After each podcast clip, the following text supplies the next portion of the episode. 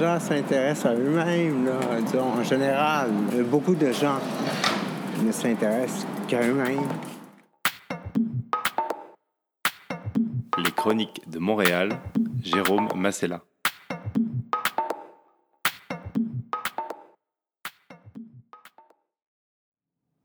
Je m'appelle Philippe, je viens de Montréal, j'ai 37 ans. J'ai beaucoup hésité à faire cet entretien parce que je vais vous parler de mon parcours de toxicomane et euh, je voudrais pas que ça, ça donne envie à certaines personnes de consommer, donc euh, changer de poste.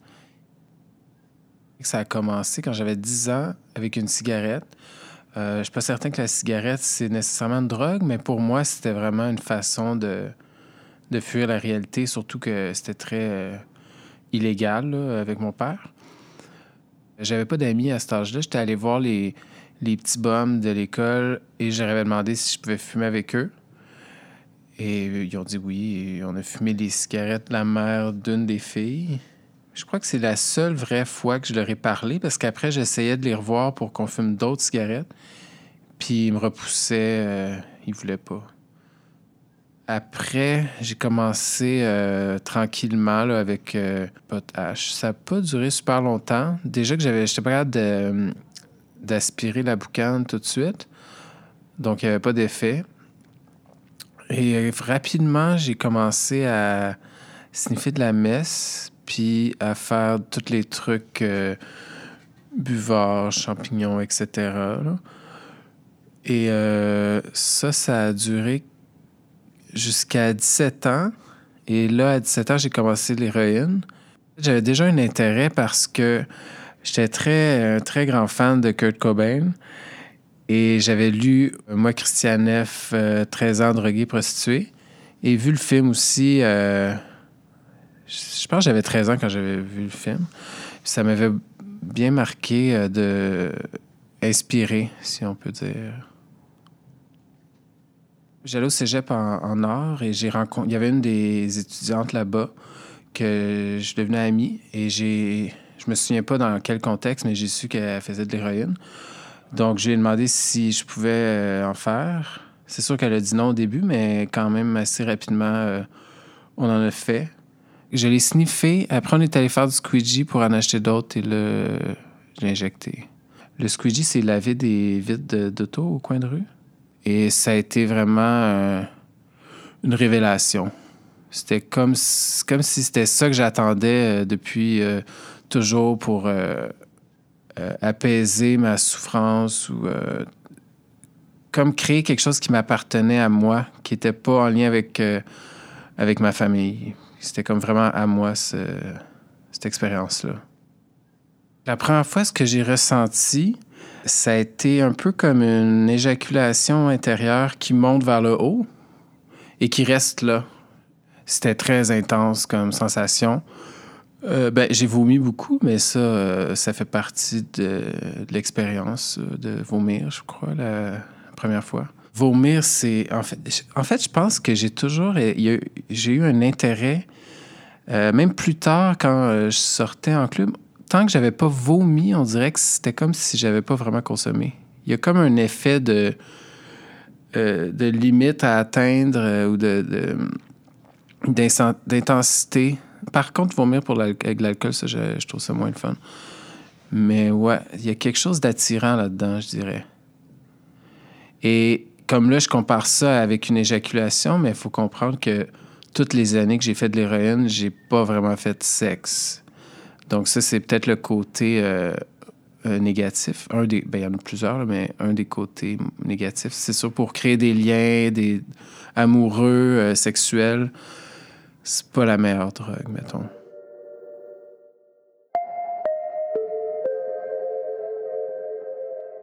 L'héroïne, c'est une drogue qui est assez. qui c'est pas une drogue de party. Donc, assez rapidement, j'ai un peu vidé toutes les gens que je connaissais autour de moi entre autres pour pas être jugé, mais aussi parce que l'effet de la drogue est assez. Euh, il apporte assez qu'on n'a pas vraiment besoin d'avoir d'amis ou de, de social autour.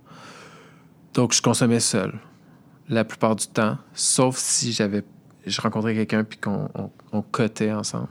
l'image que j'avais de l'héroïne, Kurt Cobain, de ceux qui en consommaient, c'était très glamour, c'était positif dans leur vie. Ça leur amenait, euh, mettons, euh, une crédibilité ou une carrière euh, qui était plus extraordinaire. Il y avait quelque chose de très... c'était un plus. Mais pour quelqu'un qui n'a pas d'argent, qui consommait de l'héroïne, été faire du squeegee, puis juste même l'effet c'est sûr que shooter dans une toilette, euh, c'est pas très glamour. Puis après, il n'y a pas, a pas le, côté euh, pour attirer l'attention. C'est sûr que ça attire l'attention, parce que physiquement, ça paraît. Là. Mais ça reste que c'est pas. Euh, c'est beaucoup intérieur comme sensation, individuel. Comme. à l'intérieur, je me sens bien, mais il n'y a pas d'impact extérieur. Quand j'avais 17 ans, presque 18, euh, le chum de ma mère de l'époque s'en est rendu compte, donc je l'ai dit à ma mère. J'ai écrit une lettre. Il y avait un côté de moi qui était comme content de. Ça mettait un peu comme un, un stamp euh, que ma mère le sache. Il y avait quelque chose de satisfaisant. Donc là, je suis rentré en désintox pour 13 jours dans le, ben, le sevrage. de... Puis après, je suis allé en thérapie qui dure un mois. Puis euh, j'ai reconsommé ben, la première, à ma première sortie, donc euh, je pense que c'est deux semaines après. Parce que je sais même pas pourquoi ça existe encore des places comme ça. C'est des jeunes de 15 à, je pense c'est 15 à 25 ans qui sont ensemble toute la journée, qui ont absolument rien à faire à part parler de drogue, puis euh, pas de, pas de thérapie, pas de rien. Vraiment, c'est inutile. Pendant ces années-là, j'avais beaucoup de misère à pas consommer. Euh, j'ai eu quelques jobs qui duraient pas vraiment longtemps. C'était pas très productif, ma vie. Mais j'étais pas capable de garder un appart, de garder une job, d'avoir de l'argent. Puis je faisais du squeegee. Donc ma vie, c'était très euh, sans espoir. J'habitais un peu, ben, souvent chez ma mère, des fois à d'autres places, euh, des fois chez mon père, des fois je cherchais. Donc, il n'y avait pas vraiment d'espoir à ce que je m'en sorte. Déjà, je voulais pas m'en sortir, sauf quand j'étais forcé de, m'en sortir par quelqu'un, par ma mère. La deuxième thérapie, ça c'est 12 mois, mais moi je suis allé, ben, je suis allé un mois à l'externe que je me suis fait mettre dehors parce que j'avais consommé. Puis après, je suis retourné. Éventuellement, j'étais allé à l'interne qui est euh, dans, dans la forêt. Je suis resté deux mois et demi. je suis parti pour aller consommer. Comme toutes les autres thérapies que j'ai faites, c'était ma mère qui m'avait un peu envoyé là. Donc, je sentais pas vraiment le besoin euh, intérieur d'arrêter de consommer ou l'intérêt. Je voyais pas vraiment l'intérêt. Donc, je faisais ça un peu pour y faire plaisir, garder euh, son amour, là, mettons. Puis elle m'a amené chez elle à Sherbrooke. Euh, là-bas, j'ai arrêté l'héroïne parce qu'il n'y en a pas à Sherbrooke, mais euh, je me suis fait prescrire de la morphine parce que je me suis fait circoncire. Puis là, j'ai écrasé les pilules, puis j'ai fait de la coke. La sensation, c'est vraiment fort. Il y a beaucoup de plaisir. La paranoïa, ça arrive à peu près peut-être après, mettons, 12 heures. Euh, donc, éventuellement, le plaisir, il se transforme en peur. Puis c'est bien dur d'arrêter. Donc l'effet, euh, je ne saurais pas comment expliquer. C'est un peu comme euh, de puissance, de, la, puissance. Ça coûte beaucoup plus cher, s'injecter de la coke. Donc j'ai fait de la prostitution.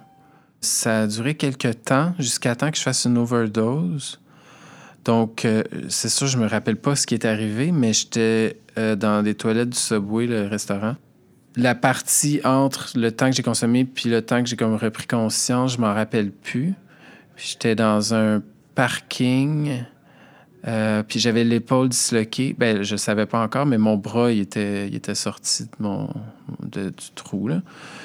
Puis j'avais du sang en face. Puis par hasard, ma mère qui me cherchait est passée en auto juste à ce moment-là, puis elle me ramassé. Donc là, je suis allé chez elle pour puis là, elle m'a fait vider toutes les armoires, partout, mes cachettes. Puis là, j'ai essayé de me coucher, mais parce que ça a pris. J'étais tellement gelé, je m'en suis pas rendu compte tout de suite, mais éventuellement, on a réalisé que mon, mon bras, il était pas à bonne place. Puis là, j'étais allé à l'hôpital me faire placer le bras. Je suis rentré en thérapie. Encore une fois, c'est ma mère qui me fait rentrer en thérapie, mais celle-là, je sais pas pourquoi, ça a été différent. Je pense, ben, je sais pas. C'est parce que j'étais traumatisé de, de la côte de l'overdose. Cette soirée-là, j'avais vidé la caisse où je travaillais pendant la nuit. Il y avait beaucoup beaucoup d'éléments qui troublants. Je travaillais dans un magasin de cadeaux, souvenirs. Puis euh, je suis allé pendant la nuit, puis j'ai vidé euh, tout, l'argent partout, les dépôts, les payes, les, caisses. Euh, j'ai tout vidé. Puis dans la journée, j'avais travaillé en consommant. Même si aujourd'hui, je pense à ça, j'ai un petit peu honte. Puis ma mère était venue, puis elle m'avait vu. Donc, c'est sûr qu'elle s'en doutait, là, avec mes grosses pupilles. Ben, tu sais, quand il parle du fond du baril, moi, j'ai toujours pensé qu'il n'y a pas vraiment de fond parce qu'il y a toujours quelque chose qui va plus bas. Mais si je pouvais en trouver un, euh, ça serait ce moment-là. Avec la coke, je suis devenu plus fou. Ça a été la pire période de ma vie beaucoup d'hallucinations, beaucoup de paranoïa. Le, sevrage psychologique, c'est épouvantable. Parce que l'héroïne, le sevrage aussi, c'est pas, pas le fun, mais c'est plus physique. Donc, je pense que j'en reprenais, ben, un peu comme aujourd'hui, que j'y pense encore, même si je le sais que ça, ça me fait du mal. Aujourd'hui, par contre, la coke, je, serais, je pense que j'y penserais plus avant d'en refaire. Ça me, ça m'a traumatisé. Ça m'a traumatisé. Et après, j'ai fait de la physio pour euh, raccrocher mon. pour que mon, épaule, mon bras recommence à bouger. Puis encore aujourd'hui, c'est fragile, donc je me disloque l'épaule euh, de temps en temps. Fait qu'à chaque fois, c'est un peu un rappel de ce moment-là. toute ma vie, c'est comme si je pouvais pas jamais passer à autre chose. Il y a toujours quelque chose qui va me rappeler. Cette fois, j'y pense. Euh, les deux dernières fois, c'est en baisant que je me suis disloqué l'épaule. Donc, tu sais, je peux pas faut que je me rappelle des positions à ne pas faire. Puis c'est toujours un rappel de faire attendre que, ça c'est arrivé, puis que c'est comme un, fantôme de, de ma vie. À cette époque-là, j'avais pas vraiment de sexualité, sauf euh, de la prostitution, le travail du sexe. Aujourd'hui, ma... je suis plus ouvert face à ça, le travail du sexe, mais à cette époque-là, c'était beaucoup. Euh, il y a beaucoup de culpabilité. Puis ça a fait que pendant longtemps, c'était pas le travail du sexe qui avait de la culpabilité, c'était le sexe. Donc, quand je me masturbais, je me sentais coupable, que c'était mal, que j'allais rejeter. J'avais acheté une revue porno, je me sentais très, vraiment mal. Pendant que je faisais de l'héroïne, il n'y avait pas vraiment de sexe, sauf les moments que j'étais sur la méthadone et que ça allait relativement bien. Après, avec la coke, le sexe est devenu seulement une expérience euh, qui amène de l'argent pour acheter de la drogue. C'était avec n'importe qui, là. Je n'allais pas dire non à quelqu'un. Puis après, en thérapie, ils nous apprenait qu'il fallait pas faire de sexe parce que ça allait nous déconcentrer dans notre cheminement. Puis moi, ça, je l'ai vraiment pris à la lettre, donc j'en ai pas fait. Puis surtout qu'en thérapie, il y a l'acceptance, qui n'est pas vraiment un mot qui existe, mais c'est le concept de jamais rien cacher, puis de tout dire. Puis si, mettons, quelqu'un te demande une cigarette, faut que tu lui dises non, puis tu peux aller voir l'intervenant puis dire euh, chose, me demander une cigarette. Pour le sexe, vu que c'est comme quand même intime comme, comme action, mais que je suis supposé tout raconter, ça crée un, un, euh, un contraste ça, ça a pris un bon bout avant que, que je sois capable de baiser sans être payé, sans que ça soit avec euh, ben, souvent des vieux monsieur. Je pense que ce qui m'attirait le plus sexuellement, c'était de savoir que je suis en train de faire du sexe pour avoir de la drogue après. C'était plus le, ce qui allait, à quoi ça amenait. Mais le côté, le moment sexuel, si ça amenait pas à de la drogue, je voyais pas vraiment l'intérêt. Cette thérapie-là, ça a été vraiment euh, un moment important dans ma vie. J'étais là pendant un an et demi. La dernière partie, il y a eu quelque chose qui s'est passé que j'avais plus l'impression que c'était important que je fasse ça. Puis, tu sais, j'ai fait des amis que je vois encore. Puis, il y avait quand même. Euh, ouais, je sentais l'importance d'arrêter de consommer. Après ça, j'ai peut-être. J'ai pas consommé vraiment de drogue pendant jusqu'à 30 ans, sauf euh, deux fois que j'ai pris du crack, euh, ben, des, gros des gros moments, là, des, des, longs, longs moments qui coûtent cher. Mais je suis retourné à l'université.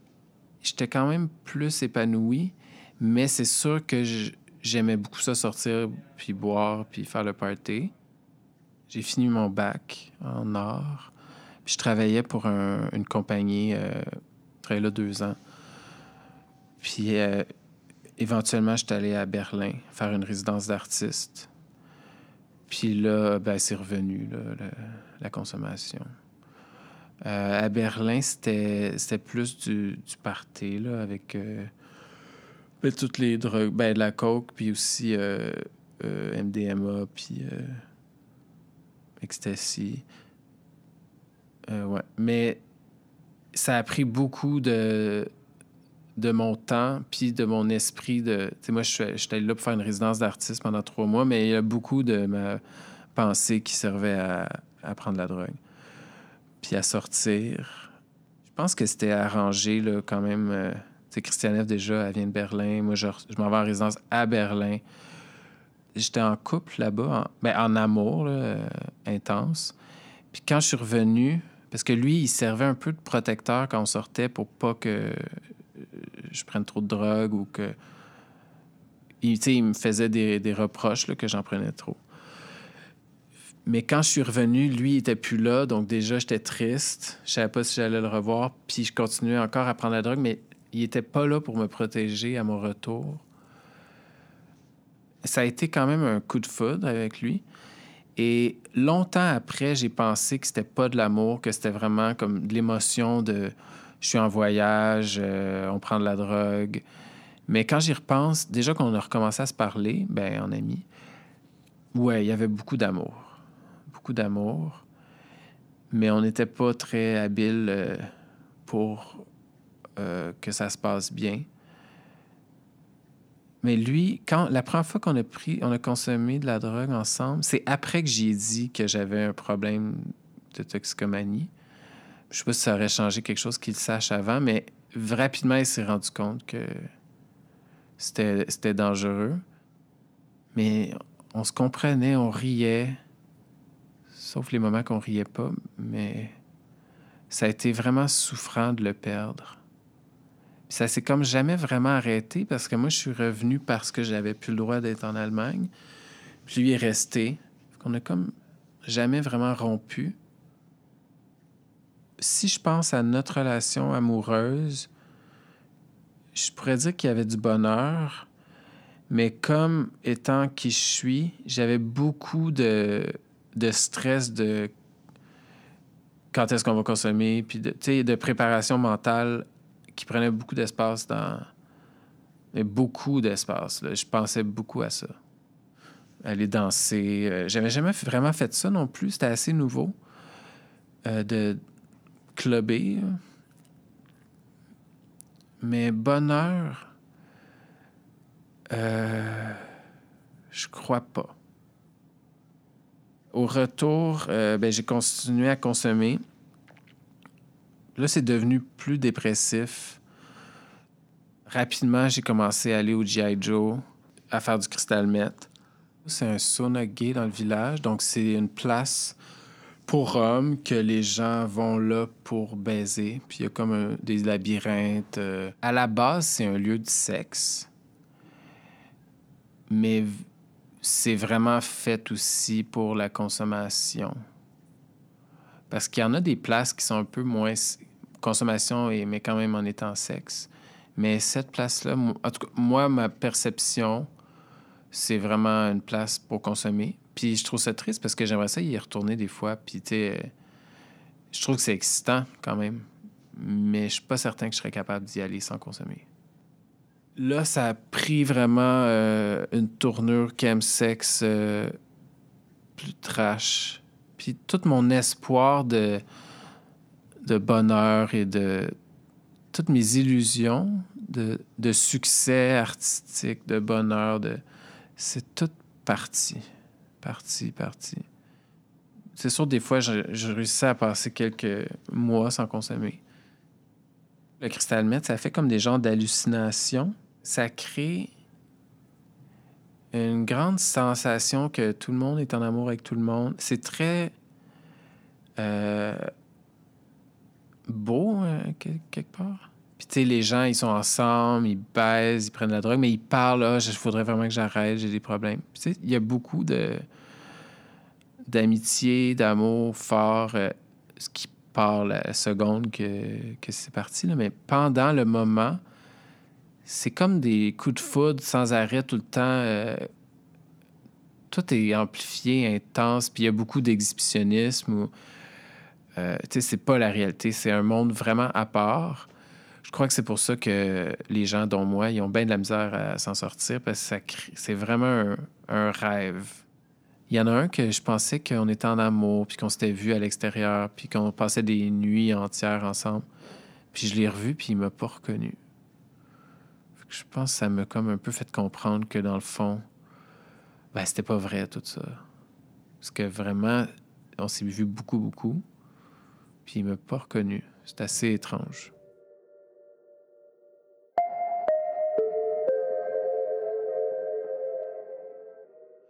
Là, on est en février 2020. Euh, et quand je repense aux années 2010, je suis très partagé euh, avec tout ce qui s'est passé de consommation, puis tout ce qui s'est passé de positif.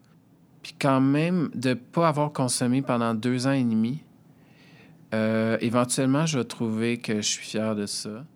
Je suis toxicomane, je l'être toute ma vie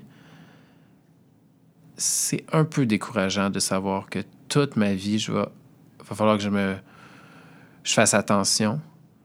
J'ai beaucoup de misère à être heureux, puis à penser que c'est fini, mais je pense pas non plus que ça va recommencer. Donc, je suis toujours un peu ambivalent dans est-ce que ça va recommencer, est-ce que c'est fini.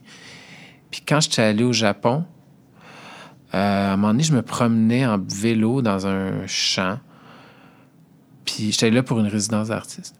Et là, j'ai comme senti quelque chose que je connaissais pas. Puis c'était le bonheur. Je sentais que j'étais heureux. Ça m'était jamais arrivé avant. Puis là, je marchais. Puis là, je, sentais ça. Puis c'était pas lourd. Puis ça, ça impliquait rien. C'était juste là comme ça.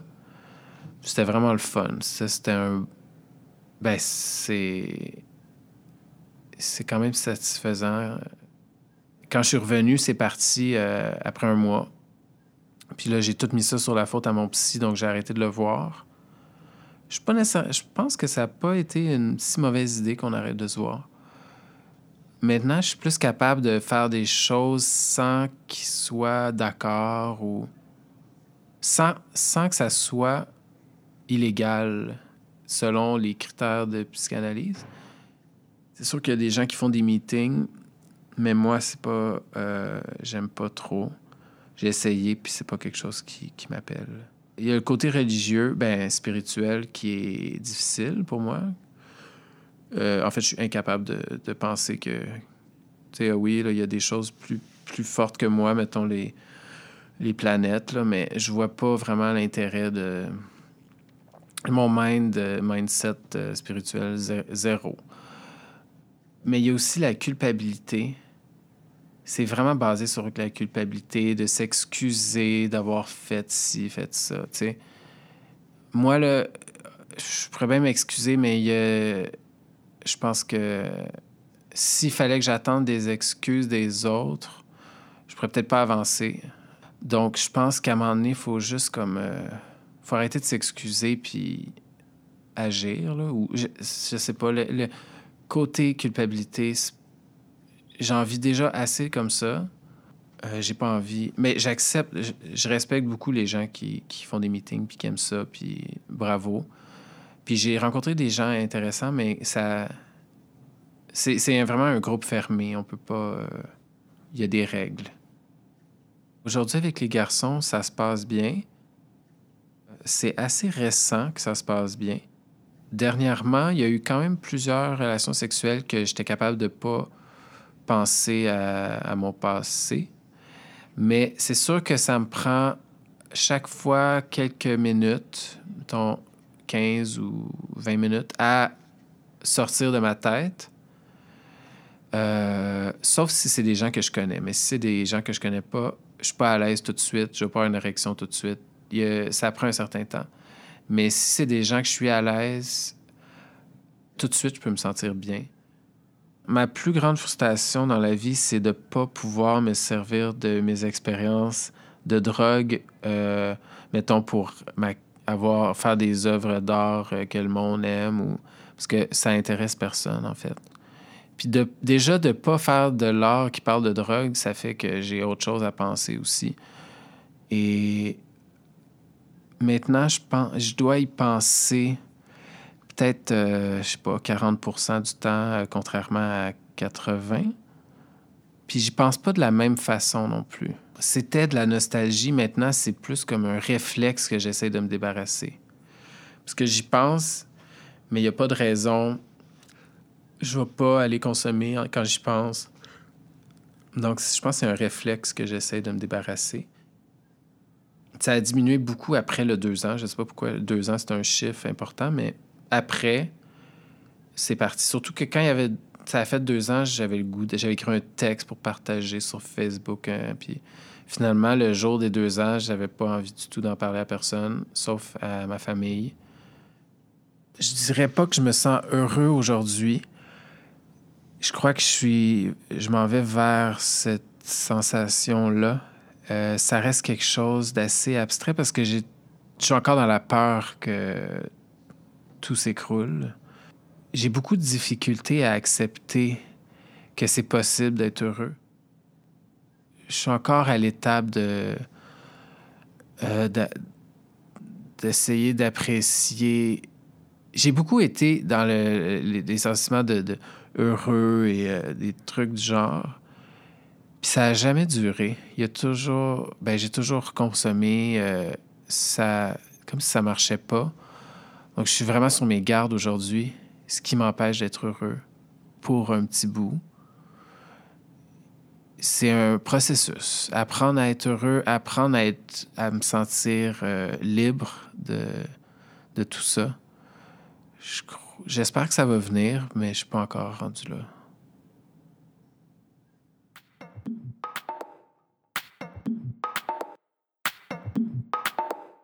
Les Chroniques de Montréal, Jérôme Massella.